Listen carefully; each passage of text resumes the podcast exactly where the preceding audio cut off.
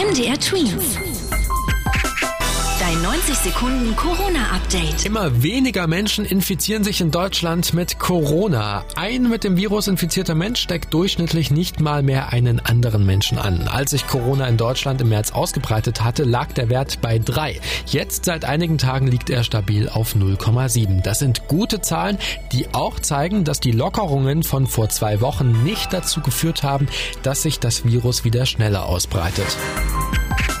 Trotzdem wird es wohl eine zweite Corona-Welle geben. Davon gehen die Experten vom Robert-Koch-Institut aus. Heißt, wenn kein Impfstoff da ist, könnte sich zum Beispiel im Herbst das Virus nochmal ausbreiten. Corona bleibt also so lange gefährlich, bis es einen Impfstoff gibt oder 60 bis 70 Prozent aller Menschen, also mehr als die Hälfte, das Virus schon mal in sich hatten und ihr Körper sich dann so allein dagegen wehren kann. Wie viele Menschen das Virus aber wirklich schon hatten, das ist unklar, denn einige Corona-Fälle bleiben unentdeckt. Um die Zahl aber besser einschätzen zu können, arbeiten viele Experten jetzt an einem Antikörpertest. Der zeigt nicht an, ob man gerade Corona hat, sondern ob man Corona schon einmal hatte und jetzt dagegen immun ist.